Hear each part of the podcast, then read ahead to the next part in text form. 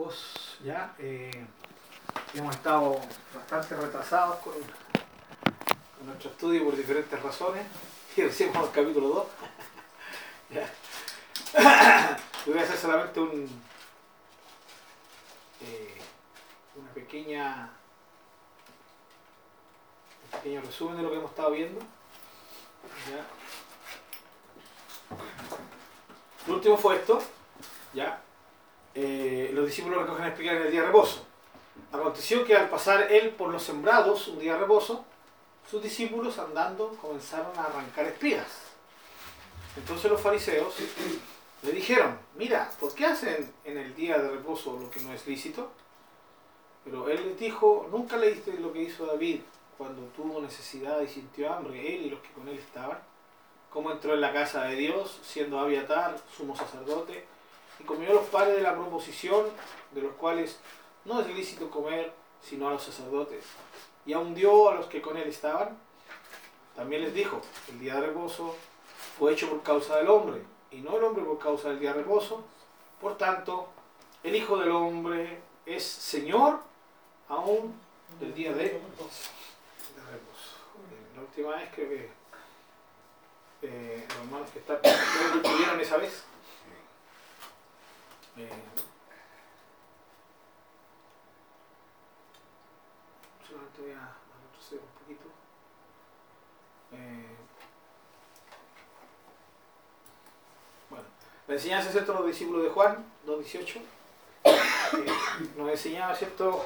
Aprendimos o recordamos la, lo importante que es tener buenos líderes, pero más que eso, es importante que nosotros seamos buenos discípulos.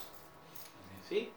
Los discípulos de Juan escucharon a, Juan decir quién era, que el Señor era el Cristo, que Él era el Cordero de Dios, y luego andaban oponiéndosele a Él. Entonces, es triste eso, ¿ya? Ahora hay casos donde los que enseñan son buenos, buenos, buenos enseñando, pero los discípulos son malos, ¿sí? No le escuchan, eso pasa mucho hoy en día también. Eh, y están los que sí son malos maestros y llevan tras sí a, a los discípulos, ¿ya? de forma negativa. Pero aquí es donde entramos a lo que nosotros acabamos de leer. Sus discípulos andando, entonces los fariseos le dijeron, eh, lo que yo acabo de leer, ¿se recuerdan? Es el tema de que ellos iban por un campo de espigas Sí. y sacaron espigas.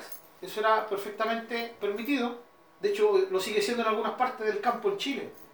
¿Sí? Que hay gente que, no sé, entra alguna, va pasando por algún lugar y saca una, un durán, una palta, uno o dos. Sí. Lo que es robo, ¿cierto? Es que se saca una canasta y después se vende, ¿cierto? Entonces, en ese tiempo, como siempre, ha sido igual. Es costumbre. Entonces ellos iban pasando por los campos, que eran campos abiertos, y sacaban espigas por ahí comiendo. Sencillamente si tenían hambre empezaron a sacar. Y el problema de los discípulos fariseos, en primer lugar, es que aparentemente ellos andaban siguiendo al Señor, porque ya esto quiere decir que los fariseos fueron testigos de la acción de los discípulos. Ya, y para que fueran testigos de que eh, mientras iban caminando, iban sacando espigas, significa que los, los, los discípulos de los fariseos y fueron testigos, significa que andaban con ellos. Es imposible que estuvieran lejos y supieran eso. Andaban con ellos, ¿ya? Pero no seguían al maestro para creer en él, sino para criticarlo, para encontrar razones para luego eliminarlo, ¿ya? Estos sabían que la acción, y esto es muy importante, que la acción de los discípulos debía ser pagada con muerte. Puede ser una violación directa de la ley del sabbat, o del sábado. Ya, en Éxodo 31, 14, por ejemplo, y más versículos en el Antiguo Testamento nos muestran que violar el sábado merecía la muerte. Ahora, el tema es trabajar en sábado. Ese era el punto. Ahora, ¿qué significa trabajar? ¿Qué es trabajo y qué no es trabajo? Entonces, como para los rabinos era, esto era un poco muy amplio, ¿ya? Entonces ellos empezaron a definir qué era trabajo y qué no era trabajo. Y por ejemplo dijeron, ya, si tú caminas cierta cantidad de kilómetros, estás trabajando. Si caminas menos, no es trabajo. Un ejemplo. Y ellos comenzaron, y aquí es donde los rabinos comienzan a añadir cosas a la ley, que al final terminaron eh, haciendo de la ley una cuestión imposible de llevar en muchos aspectos. Eh, el tema es que aquí, según los rabinos, no según la palabra, no, no según la ley de Dios, sino según la interpretación de los rabinos, sacar espigas el día sábado, aunque sea para comer, era trabajo. Entonces, ¿qué estaban haciendo los discípulos al tirar la mano, al sacar espiga? Según la interpretación de los rabinos, era trabajo. O sea, los discípulos de Jesús estaban trabajando en días de reposo. Y lo que los discípulos de los fariseos le están haciendo ver al maestro, a Jesús, es que lo que hicieron sus discípulos merece la muerte. Están infringiendo la ley del sábado y eso se paga con muerte, ¿ya? Pero aquí, esto según la interpretación rabínica, no la divina. Ahora Jesús va a mostrarles la verdadera interpretación o el verdadero significado de lo que significa el día sábado, ¿ya? ¿Cierto? La real, la, que, o sea, la del dador de la ley, su interpretación correcta. Y eso está en el versículo 27. Ahora, eh, terminamos, antes de entrar a esto, ¿alguien puede leer el último versículo? Los últimos dos versículos, hermano Marcelo, que lo, lo tiene esto. El 27 y 28. Sí, por favor. También les dijo, el día de reposo fue hecho por causa del hombre y no el hombre por causa del día de reposo. Por tanto, el Hijo del Hombre es Señor aún del día de reposo. Ya. Antes de entrar a este tema de Gavieta, eh, poner énfasis en lo que aprendimos la, la última vez, que ya fue hasta tiempo atrás. Ahí, en esos dos versículos se nos presentan dos tremendas y potentes verdades, ya revelaciones de Dios. No, creo que estoy tanto. Y, y tienen que ver, hermanos, incluso con nosotros hoy en día. La primera es que el Señor dijo el día sábado, ¿cierto? Y, y lo, lo explicó con su relación con el hombre. Dijo, el hombre no fue creado para el sábado, sino el sábado para el hombre. ¿Esto qué quiere decir? Que la ley del sábado fue para beneficiar al hombre.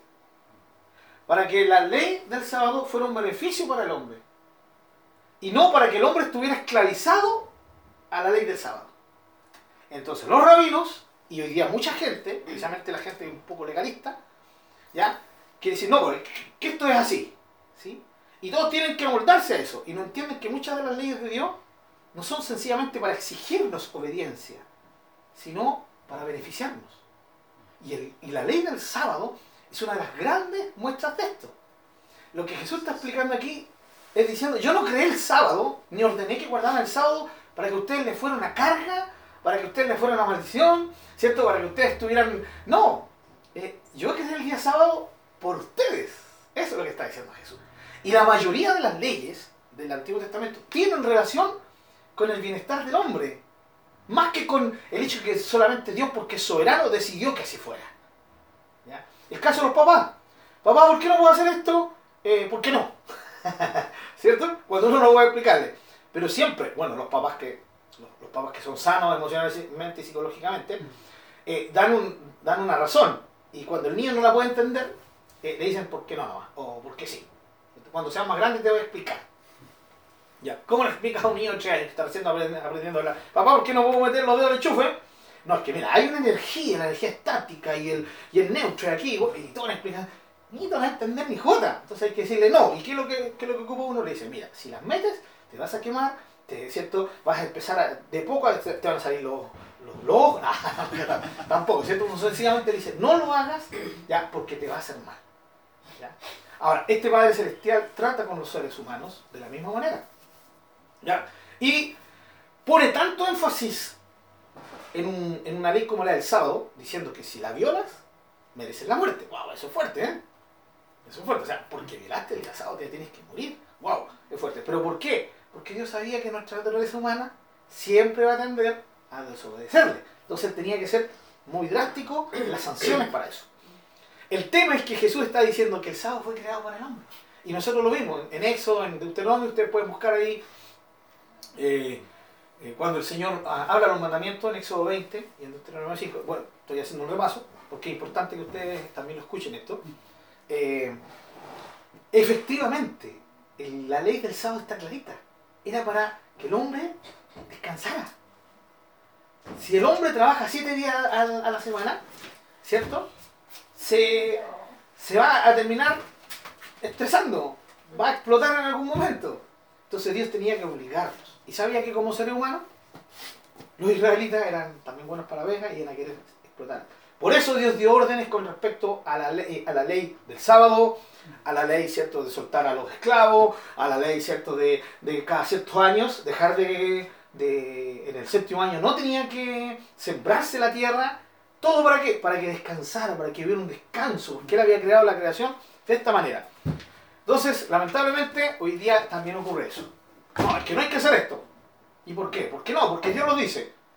¿Ya? Pero no nos damos cuenta que siempre Dios está mandándonos órdenes o mandándonos mandamientos para nuestro propio bienestar.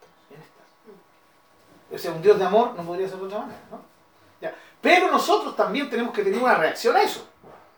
Porque nosotros, ante su majestad, ante su realeza, mínimo deberíamos decir, bueno, si Dios lo manda, es por algo, y yo estoy rendido a Él, así que le voy a obedecer.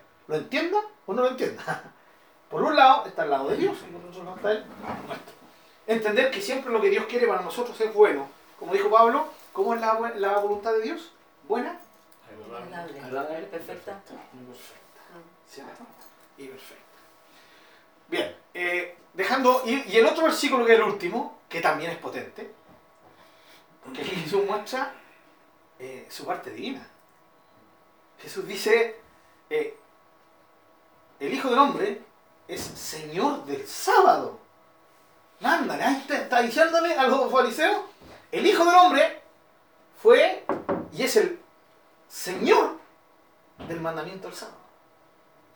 Señor, la palabra Señor, ustedes eh, me imagino que recuerdan, en el Antiguo Testamento era un título divino, Adonai. En el Nuevo Testamento a Jesús también se le aplica el mismo nombre, aunque también tenemos que reconocer que hay otras personas que también se le llama Señor y puede ser en el sentido humano. Pero aquí, cuando el Señor habla y dice Señor del sábado, Él se está atribuyendo un título divino. Y está diciendo en nuestra palabra, yo inventé el sábado. Yo fui el que di la ley del sábado. Yo soy entonces el único que puede interpretar correctamente el sábado. Wow, con esto Jesús, yo no sé cómo nos lo apedrearon ahí. Estaban, yo creo que estaban medio aturdidos los discípulos fariseos, ¿ya? porque lo que Jesús aquí explicó es algo que muestra claramente su deidad. En Marcos estamos viendo su deidad. Estamos viendo que Jesús realmente fue Dios. Alguien que, que tuviera poder para sanar enfermedades como Jesús lo hizo. ¿Y cómo lo vamos a seguir viendo más adelante? Es alguien que no solamente era un humano, tiene que haber sido algo más. ¿Se acuerdan del leproso? Lo alcanzamos a ver, ¿cierto? Sí. El- ¿Qué ser humano toca a un leproso? Nadie, porque sabe que si lo toca, se va a contagiar, ¿cierto? Él lo tocó. Sabía que no se iba a contagiar, que algo raro había con él, ¿cierto? que algo extraño, algo sobrehumano había con él, que él lo iba a tocar y no se iba a contagiar.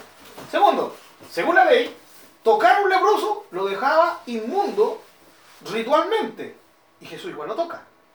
¿Quedó Jesús inmundo ritualmente? No, porque es Dios.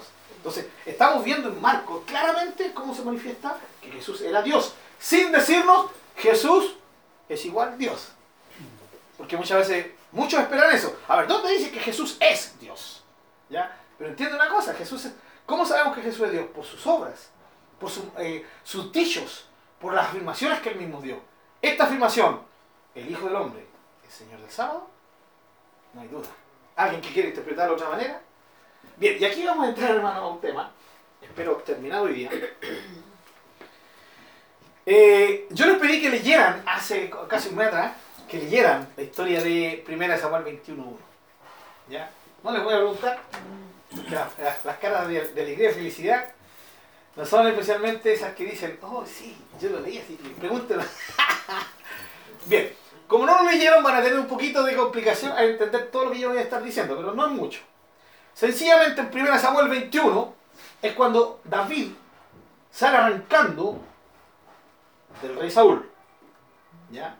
Después que Jonatán no podía creer que su papá quisiera matar realmente a David. Entonces Jonatán le dijo, mira David, vamos a hacer esto, este otro, tú te vas a esconder en cierta parte y eh, si, yo, yo, yo una flecha, si la flecha eh, la historia. La cuestión es que era un código entre ellos. Entonces si, si en el código yo te digo, hago esto, tú vas a entender que si mi papá te quiere matar y tienes que escapar. Entonces hacen todo. eh, David estaba ahí, oculto, hizo lo que tenía que hacer, descubrió Jonatán que definitivamente Saúl lo único que quería era matar a David. Entonces él fue a buscar la flecha y se, se, se abrazaron con David, que eran muy buenos amigos, le dijo, mira, definitivamente mi papá te quiere matar, huye. y ahí David escapa. El primer Samuel, aparentemente, eh, él, él escapa solo, pero ninguna parte de la Biblia dice que escapó solo, solamente dice que escapó. Entonces, corriendo llegó a Nob, que era un lugar donde estaban los sacerdotes, y, los, donde estaba el sumo sacerdote. El sumo sacerdote se llamaba Ahimelech. El sumo sacerdote. ¿Ya? Y llega ahí, donde el sumo sacerdote, y está cansado. Entonces se acerca al sumo sacerdote y le dice, eh, ¿no tendrás por ahí algún algo de comida? No, no tenemos comida, le dijo el sacerdote. Lo que pasa es que venimos por orden del rey. O sea, David también era mentirosito, ¿no? Se llama su buena mentira. Eh, venimos por orden del rey, vamos a una misión secreta y yo con mi hombre no hemos comido nada de que salimos. Ah, y no tiene nada que comer. No, no tengo nada que comer, le dijo el sumo sacerdote. Mira, lo único que tengo son los panes de la proposición. ¿ya? Los panes de la proposición, me imagino que ustedes sabían, ¿cierto? Eran los dos panes que se presentaban, ¿cierto? El, primer día de la semana y tempranito en la mañana y estaban delante de la presencia de Dios. ¿ya? Y esos panes, cuando se daban de baja, solamente lo podían comer los sacerdotes, porque eran consagrados, sagrados. De parte de Dios solamente tenían permiso los levitas los sacerdotes y el sumo sacerdote comer sus panes, nadie que no fuera levita. ¿Ya? Entonces, para que no se, no, no se perdieran, se los comían los levitas. Eh, entonces, más o menos como hace los curas diría, ¿cierto? Con la hostia. se las comen ellos o, o las cuestiones se pudren ahí. ¿vale? Bueno, pero el porque hay, hay, como una especie de imitación de eso. ¿ya? Pero este era el caso del pueblo de, de Dios. Bien, y ahí estaban los dos panes, y habían seguramente más panes que habían sido dados de baja ya, porque tenían que renovarse esos panes en la presencia de Dios. Entonces le dijo, lo único que tengo son estos panes. ¿ya?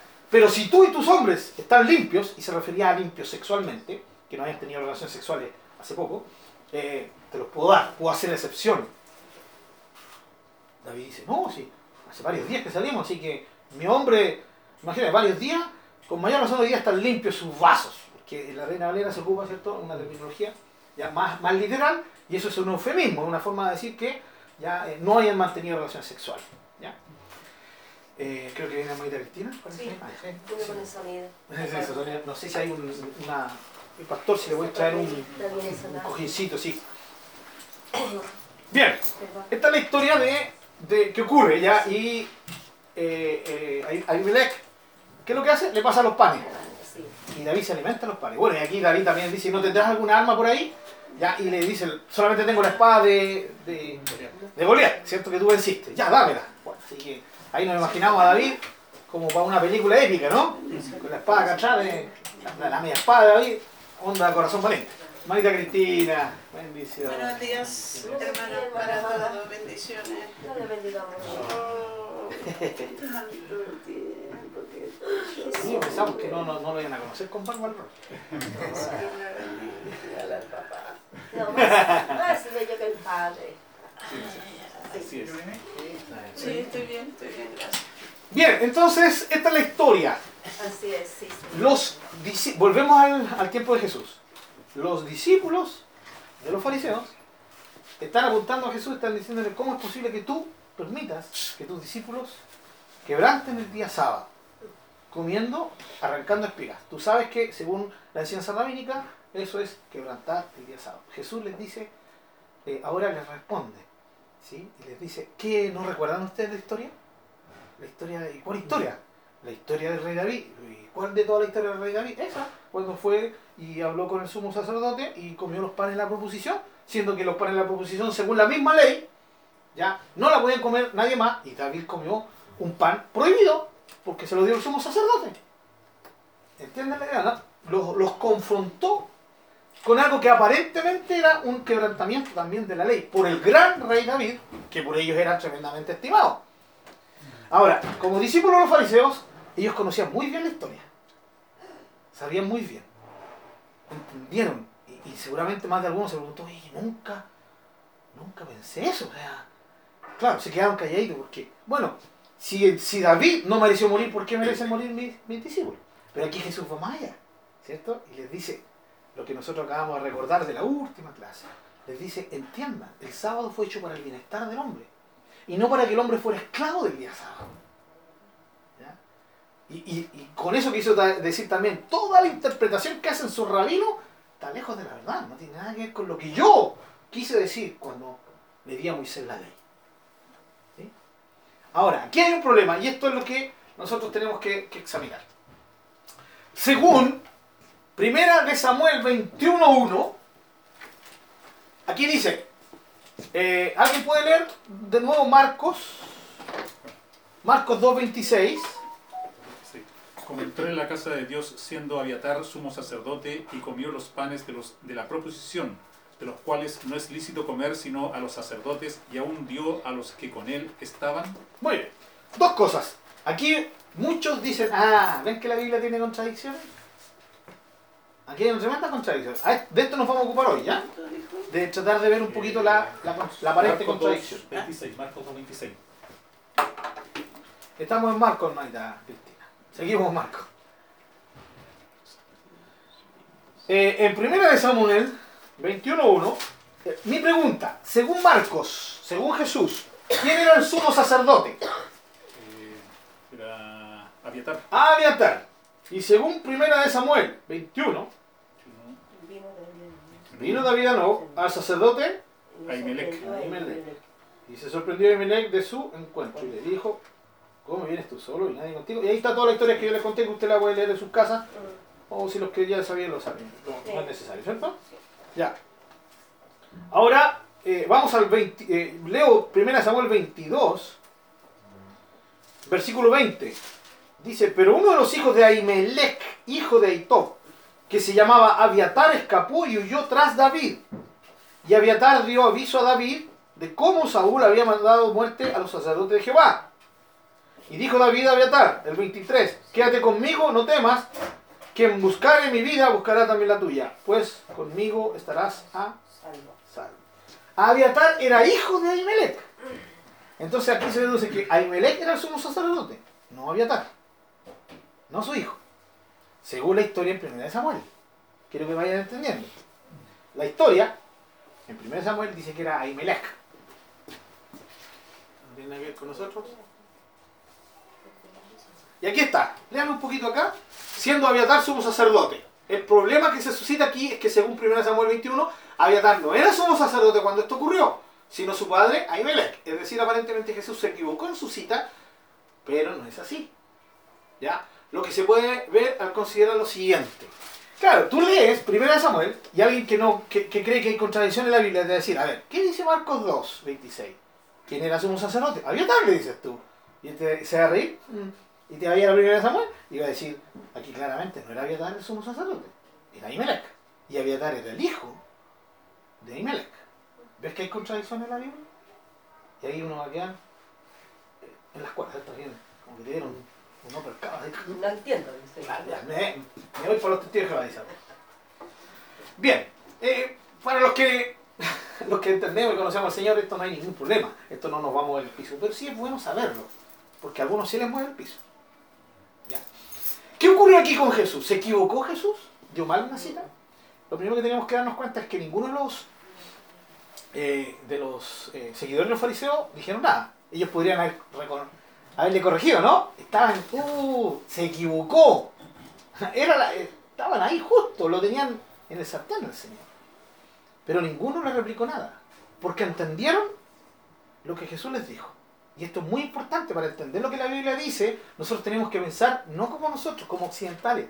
Tenemos que tratar de pensar cómo el Espíritu Santo ¿sí? se manifestó en ese tiempo.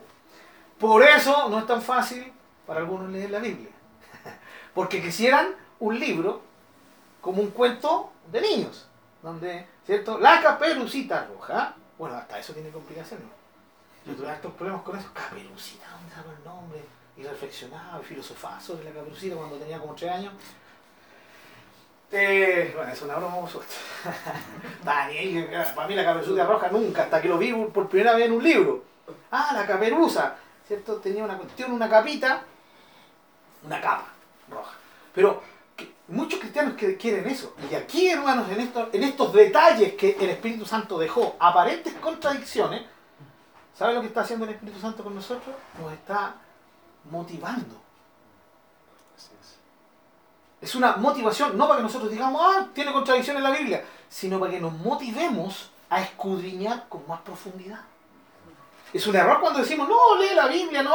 Miren, hermano, ¿qué le digo? Que, que yo, yo como pastor, ¿qué le puedo decir como maestro a alguien? Hermano, lee la Biblia, es que no la entiendo. Lé- Léela nomás. Sin tratar de entenderla, léela, léela. Y, y después cuando la leas, ven donde mí, ¿cómo te fue?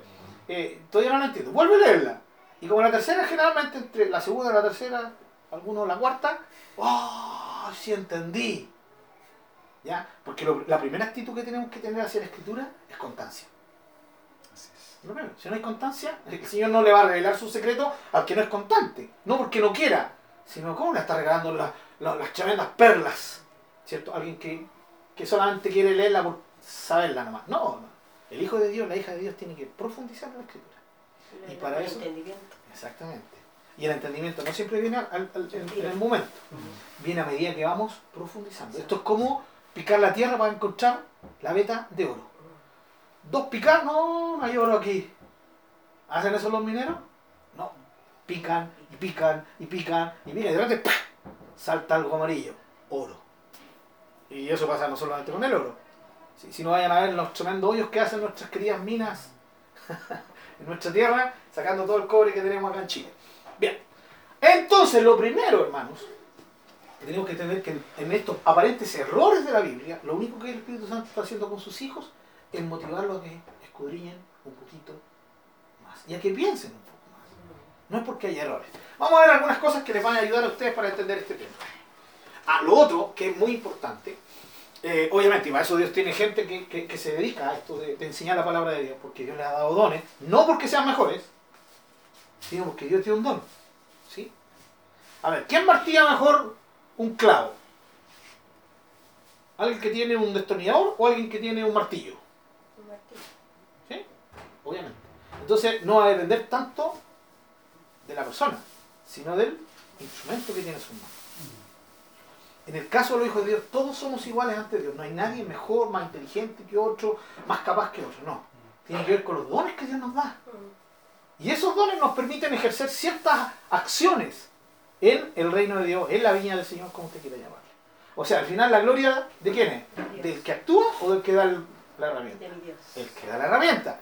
Porque no solamente Dios da la herramienta para que podamos trabajar, sino que también nos da la capacidad de ejercer esa herramienta esa, y, darle utilidad. En base a eso, hermanos, por eso Dios tiene gente que puede dedicarse más profundamente a la escritura, que son ¿cierto? los que tienen un don de maestro. Bien. En este caso, en este caso, la expresión siendo, volvemos a la Reina Valera, dice, siendo Abiatar sumo sacerdote, cuando ocurrió esto, y ya descubrimos que no era Abiatar sumo sacerdote, ¿sí? la expresión siendo, que es el griego epi, en el, en el idioma original, también puede ser traducida en tiempos de. Ahora uno dice, entonces, ¿por qué Casiodoro Reina no tradujo en tiempos de? ¿Y por qué después Cipriano Valera, que, que, que la, ¿cierto? que ayudó a que se terminara, no la cambió también? ¿Ya? Es porque en el español, ya lo, ya lo vimos acá, cuando vimos el término inmediatamente. ¿Se recuerdan, hermano Marcelo? ¿Te acuerdas? Bien. Que puede también ser traducida en tiempos de. De hecho, eh, el problema no está en ellos. Ellos como eh, un- personas que dominan el español van traduciendo, ya, de acuerdo a, a lo que ellos entienden, ¿cierto? Ah, esto significa esto, en tiempos de. Pero a medida que va pasando, el español va cambiando el sentido, ¿sí o no? Les doy un ejemplo. Hay una canción famosísima que tú hace años atrás y todavía pega. Y la canción se llama Increíble. Y cantan, eres increíble. Y resulta que yo voy al diccionario increíble significa que no se puede creer. ¿O no? ¿Eso no significa, Chalito? ¿Qué pasa? La palabra increíble. Es que está, es que está, sí. Eh, Claro, lo que pasa es que eh, también en el, en el el tiempo, en cómo se escriben las palabras. Entonces, estaba buscando en qué tiempo, si tiempo presente, Claro. futuro. Entonces, tiene relación con el tiempo presente, que es una práctica que, que- que está como vigente en ese minuto. Exactamente. Justamente. Ahora, eh, increíble, ¿qué significa? Eh, Que algo grande. eh, eh, que- pero etimológicamente, y con- en lo que significa en Asombroso. primera instancia, asombroso. Asombroso. Pero la palabra en sí significa increíble, que no puede ser creído. Claro. ¿Cierto?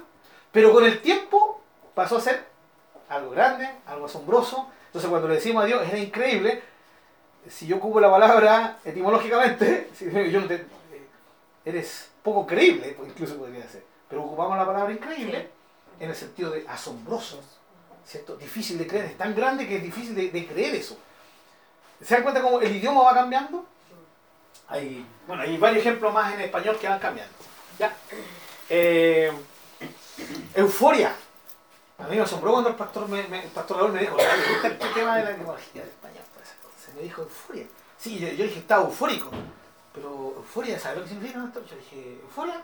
Sí, pues euforia, ¿qué significa para nosotros? ¡Ah! ¡Está eufórico! ¡Ah!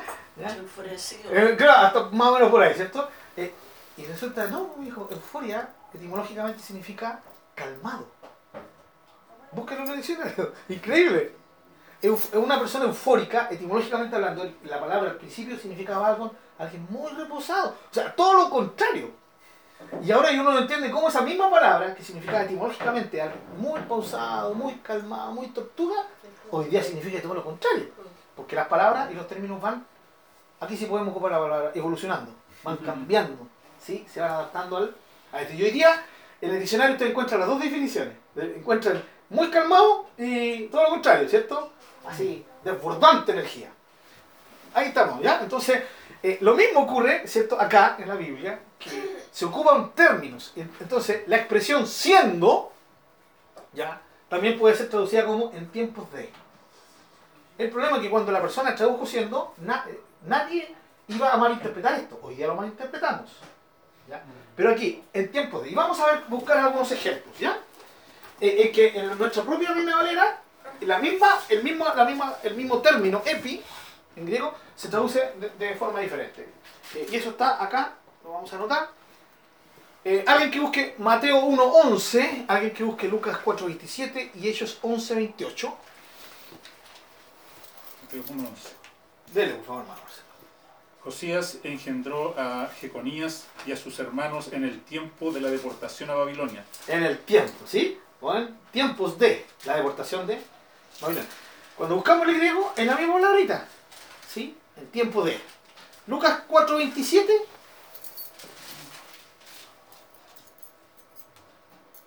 Y muchos leprosos eh, había en Israel en tiempo del profeta Eliseo, pero ninguno de ellos fue limpio, limpiado, sino eh, Naamán el sirio. Muy bien. En tiempos del profeta Eliseo. Eliseo. En tiempos. Cuando buscamos en el griego, en el idioma original, sale la palabra epi. ¿Se dan cuenta? Como en diferentes lugares van traduciendo de diferente manera. ¿Ya? Porque en ese tiempo no había ningún problema. Hoy día se nos complica. Decimos siendo y en tiempos de no es muy parecido. Porque el, el idioma va evolucion- va evolucionando. Y Hechos 11.28. Y levantándose uno de ellos, llamado Ágabo, daba a entender por el Espíritu que vendría una gran hambre en toda la tierra habitada, la cual sucedió en tiempo de Claudio. En tiempo. ¿Se dan cuenta? También epi. Entonces Marcos podría ser traducido en tiempos del sumo sacerdote Abiatar. O de Abiatar sumo Sacerdote. sacerdote. ¿Ya? Vamos estructurando. Esto es lo primero. O sea, veamos otra cosita. Así lo traduce la Biblia de Jerusalén, la Biblia de las Américas. Ya, esta Biblia es católica, pero eso no tiene nada que ver con que, no sea, una, con que sea una mala traducción, hermano. Ya, eso eh, nosotros tenemos que sacarnos un poquito de la mente que ah, católica significa tiene traducciones malas. No, no. ¿Saben lo, lo que son malos lo- de las Biblias católicas? Son las interpretaciones que se ponen abajo. Que también ustedes encuentran dos, dos Biblias de estudio evangélicas y se encuentran con interpretaciones diferentes. También. Eh, esos son comentarios de los hombres. La escritura es la misma. ¿ya? La Biblia de América es una Biblia cristiana, evangélica. Muy buena también. ¿ya? Tan buena como la Reina Valera. La Biblia textual, que es una Biblia evangélica, sí, de crítica textual, que ayuda ¿cierto? A, a- a tratar de rescatar la, eh, la, la correcta eh, traducción de la, de la escritura y la nueva Biblia española, que también es una Biblia española O sea, ellos esas Biblias lo traducen en tiempos en de. tiempos de. Sí, en tiempos de. ¿ya? A ver, por ejemplo, veamos si, si resulta acá.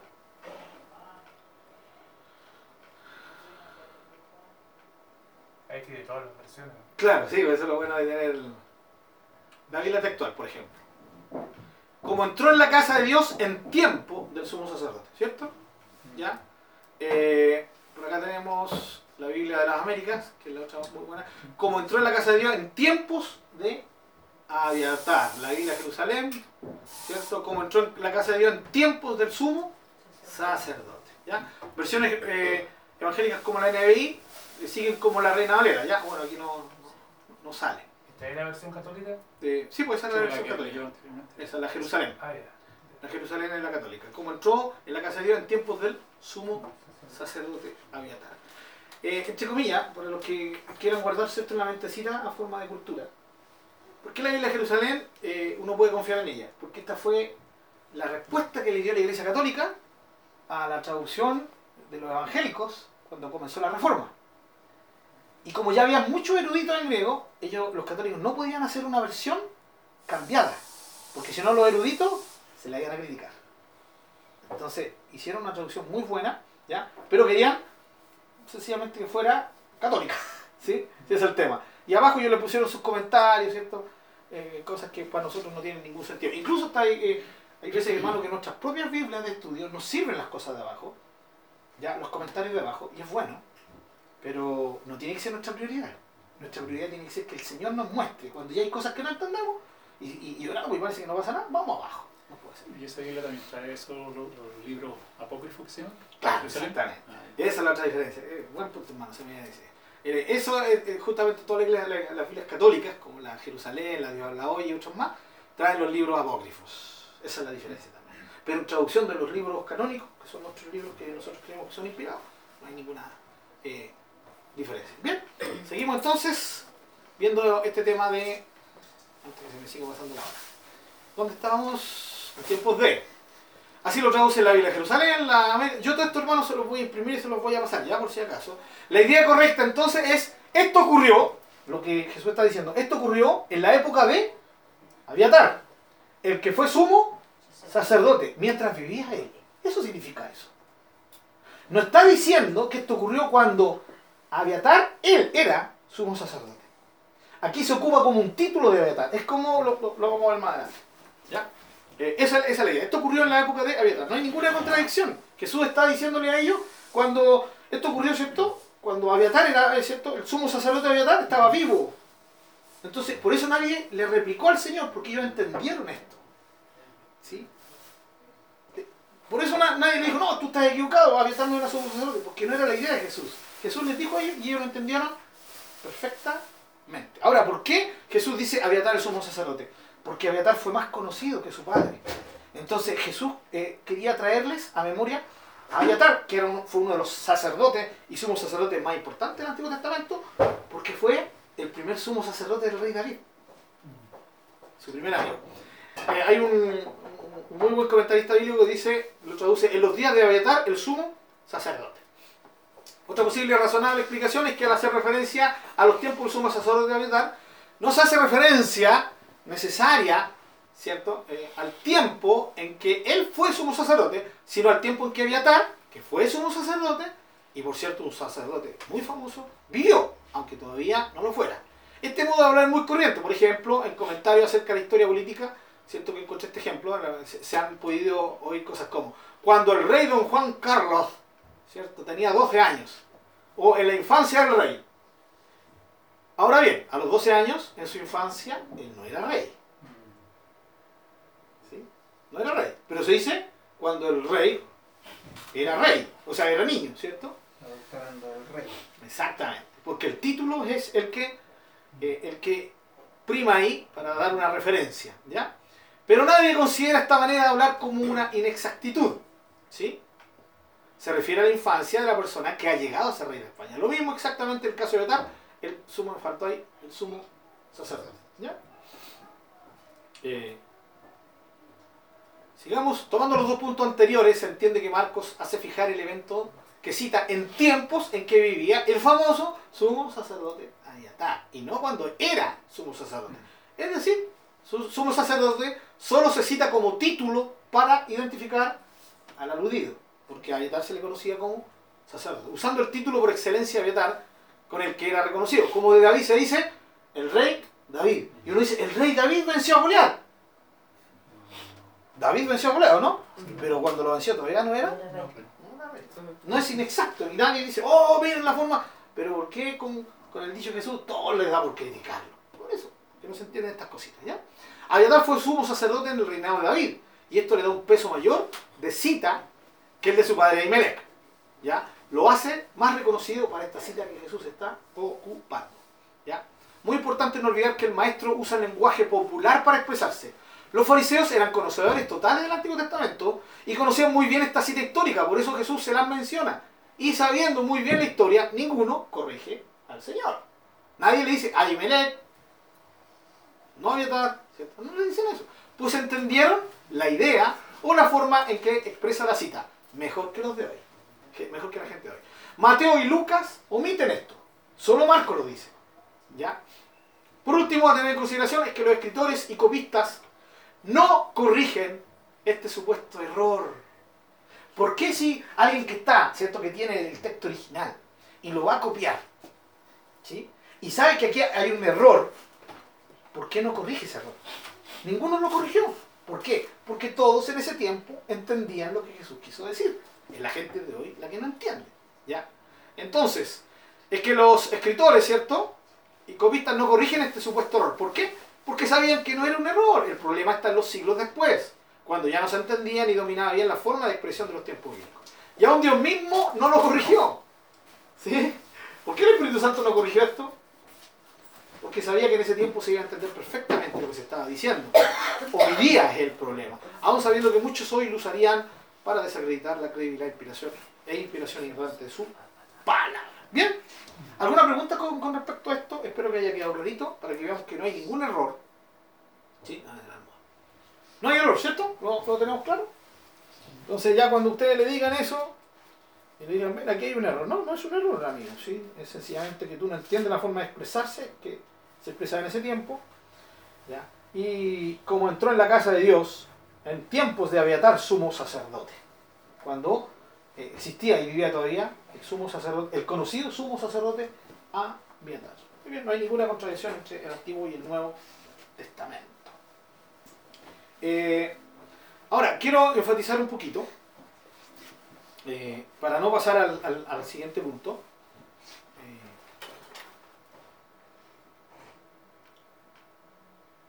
¿Dónde está? Acá. Bien, aquí nos vamos a enfatizar un poquito. Mateo 2.28. La razón por la cual nosotros estamos estudiando los evangelios. eh, ¿Alguien me podría ayudar con esto? A ver si quedan buenos alumnos. Aquí el Rorro va a saber si son buenos alumnos los que tengo o no. Razones por las cuales estamos estudiando el Evangelio. ¿Por qué no estamos estudiando otro libro y, él y nos- dio por estudiar el Evangelio? Fue tincar el pastor, porque el pastor se lo domina más, Se lo comía. porque se le ocurrió justamente. A ver, hermanos, ¿por qué estamos estudiando? La, la vida de Jesús. Exactamente. Esa es la razón. Jesús es la razón de que estamos estudiando el Evangelio.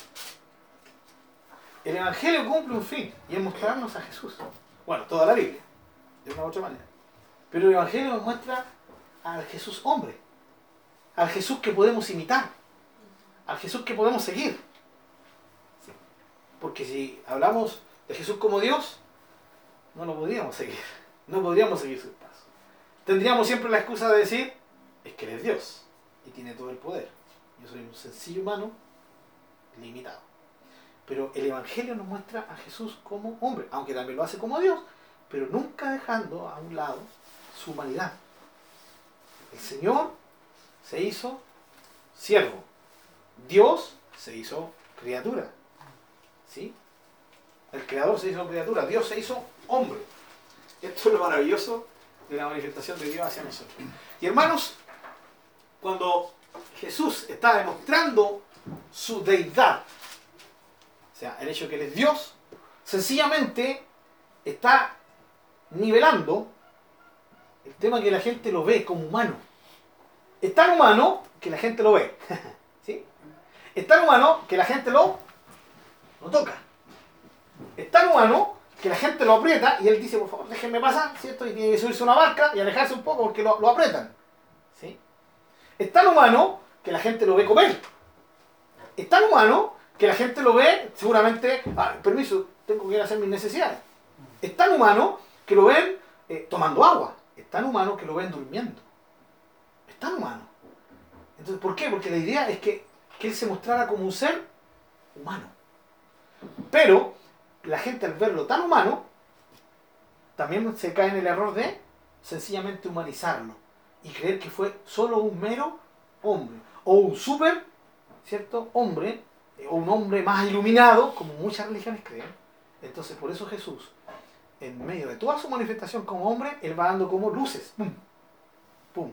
Soy hombre, pero no se olviden también que soy Dios. Dios hecho hombre. Y para muchos este tema de, de que Dios sea 100% hombre y 100% Dios, sé que esto le complica la mente a muchos, ¿sí? Pero nosotros tenemos que partir entendiendo de que Él es, como Él es Dios, es un ser absolutamente diferente a cualquier otro ser. Cuando una vez la hermana Isabel no hizo una prueba, estaba la leo yo, no me acuerdo quién más, ¿se acuerdan de la hermana Isabel, cierto? Hermano, ustedes saben que el hermano Gabriel trabajaba en el tema de sanidad, ¿no? Se realmente lo mandaban a hacer trabajo a los buques y llegaban cosas eh, de los buques de, de, de- de todas partes, especialmente aquí a Iquique, ustedes saben que somos una ciudad muy cosmopolita. Entonces los chinos traen su esencia, por eso les queda tan rica la comida, porque traen sus cositas de allá mismo.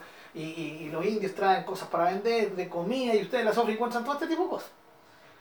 Entonces una vez él, él tenía como algunos amigos, y había, eh, no me acuerdo si un hindú, pero alguien de ahí de, de- de- Oriente. Y que eran amigos, entonces él de repente cuando traía cositas les regalaba eh, frutitas de allá, pero en conserva. Entonces una vez la hermana Isabel, estábamos tomando un besito, y abrió un- una de estas en conserva, y dijo, ya, sírvanse un poquito, no, no se asusten, no, es dulce, ¿ya? Pero eh, no nos dejó ver la cajita. Y, y es más, nos dijo, ciérralo, ¿ya? Y, nos, nos pidió que confiáramos en ella. No es malo, no es amargo, es- tiene un, dulce, un sabor dulce, ¿ya? Pero quiero que piensen, con los ojos cerrados, ¿qué fruta es? Y nos metió a todos pero ¿no? Empezamos. Para mí, para mí no era un sabor muy agradable, era, como un dulce raro así. No sé si el sabor a papitas fritas mejor también, no era eso. Así, ya abren los ojos, abrimos todos los ojos. Y cada uno empezó a decir em, plátano, durano, y todos empezamos a decir lo que se nos vino a la mente. Eh, ¿Por qué? Porque nosotros así vamos conociendo, ¿no? Nosotros interpretamos, nuestro cerebro interpreta. Eh, y, y, ¿Y cómo lo interpreta? Tratando de relacionarlo con otra cosa. Por eso uno usa, usa la comparación. Es, es como... ya, ninguno de nosotros dijo es esto, sino que todos dijimos es, es como, es como plátano, es, como durazno, es como... Sí, porque nuestro cerebro fue creado de esta manera.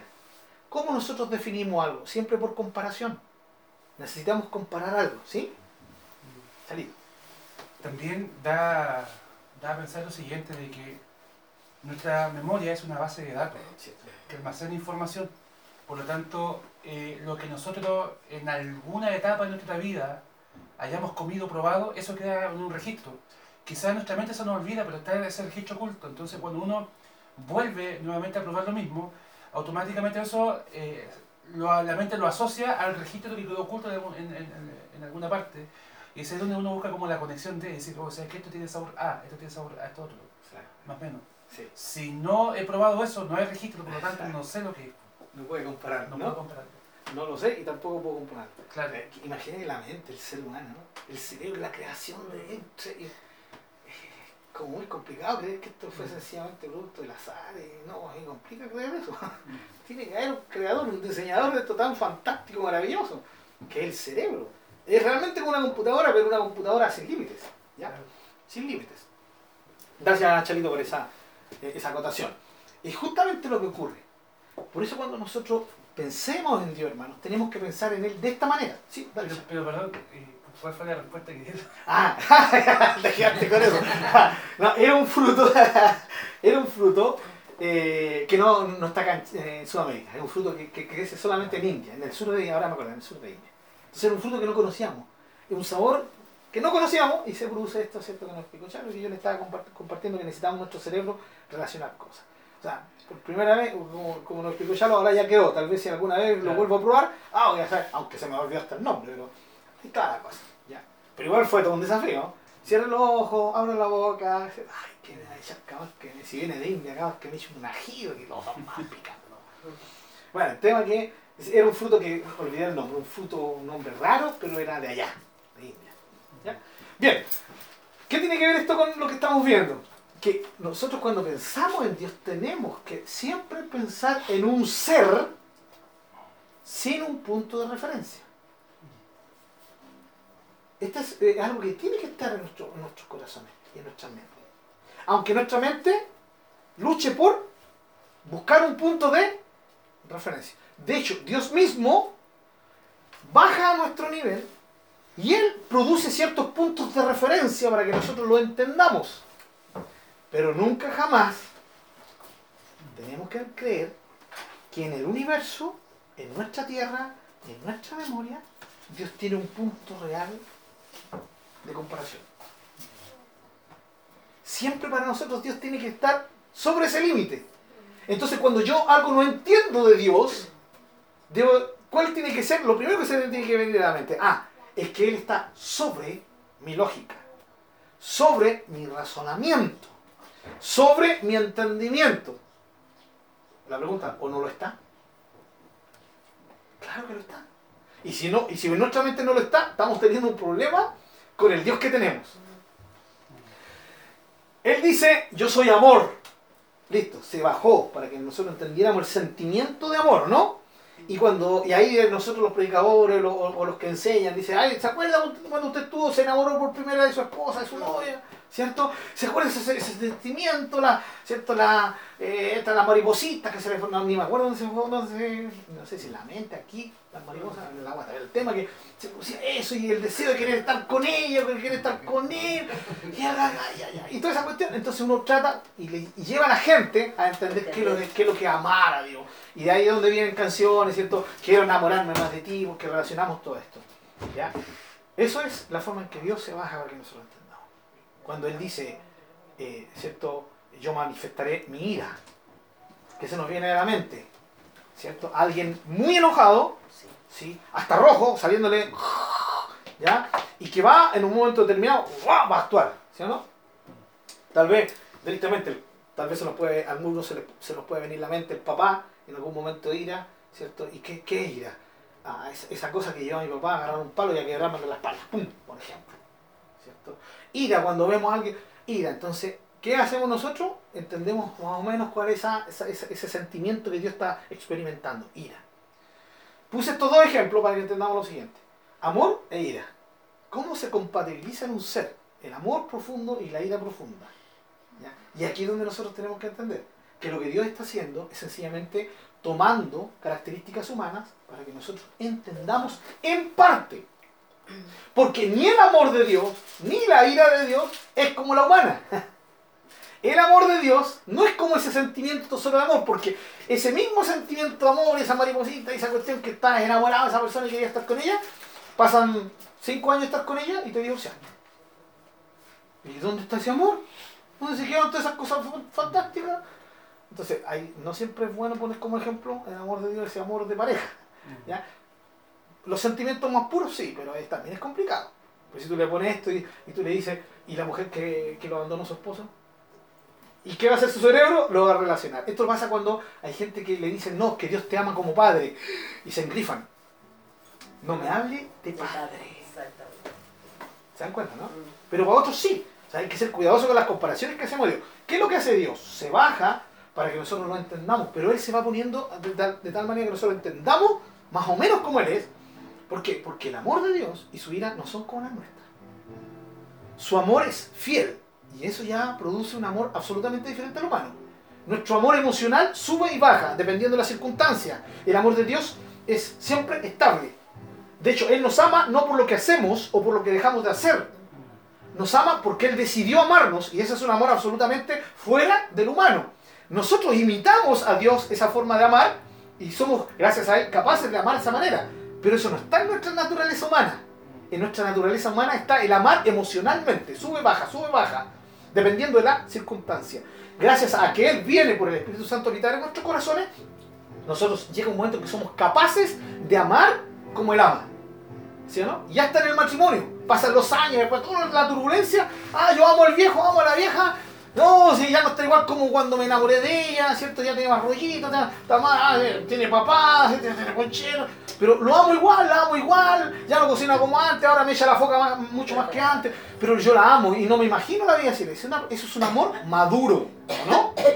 No más duro. es un amor maduro. Ya, y uno dice, y ahí donde viene una persona y dice, "Uy, ¿cuántos años lleváis? 20 años, ah, 20 años con la misma mujer. ¿Cierto? No, porque yo soy feliz con ella, ah, ese cuento. No, no, no creen, ¿cierto? ¿Estamos a la hora? Sí, necesito estar a la mitad. Ah, ya, eso no. ¿Pero qué hora es? ¿Estamos listos? Digo la hora. 6 para 11. Ya, me falta un minuto. Siempre. Ah, Y para- 59. Para terminar. No, no, ese está adelantado a eso, para apurarme. A las 12 ya sé que tengo que. Eh, entonces, en base a esto nosotros tenemos que comprender que Dios está fuera de un punto de referencia absoluto, hermanos. La ira de Dios también, no es como la nuestra. No podemos ver a un Dios que, ¡pum!, estalla en ira. O si él estallara en ira, sería, haría desaparecer el universo, pues, hermano. Así, ¡pam!, listo. Peor que Thanos, ¿cierto? Claro. Eh, el, el- el tema es ese. Tenemos que comprender que Dios está más, más arriba de lo que nosotros logramos dimensionar. Solamente disfrutar lo que Él nos ha permitido revelar. Y esto es lo que pasa con Él, con Jesús. A Jesús, pero a ver, ¿era hombre o era Dios? Aquí es donde tenemos que entender, solo Dios podía hacer esta manifestación, siendo Dios, hacerse, hacerse hombre. Y viviendo como hombre, dentro de, de su vida como hombre, dar, ¿cierto?, luces de que no dejó de ser Dios. Hermanos, el Hijo del Hombre también, Señor del sábado, con eso Jesús hace una tremenda declaración de su deidad. Yo soy el dueño del sábado. Yo soy el que creé el sábado. Yo soy el que di el sábado como ley. O sea, él estaba allá dándole la ley de Moisés. Claro que sí. Pero ¿cómo? Ahora lo vemos caminando. Ahí está. Más allá de cualquier punto de referencia. Y qué bueno que Dios sea así. Porque eso nos asombra de Él y por eso lo adoramos. Por su grandeza. Oramos. Señor, gracias te damos por tu amor y por eh, permitirnos eh, restaurar también el tema del estudio del día domingo. Agradezco por mis hermanos, quienes vayamos ahora al culto, a engrandecerte, Señor, a reconocer tu grandeza, cantar para ti con todo el corazón, alzar nuestras manos a ti, nuestro corazón a ti, nuestra mente a ti, porque eres digno, Señor.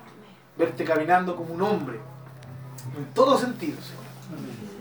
Pero dentro de ese hombre estaba Dios. Es algo maravilloso. Gracias porque eres el Señor del sábado, el Señor de la ley, el Señor de nuestras vidas. Y a ti te damos la gloria y la honra. Amén.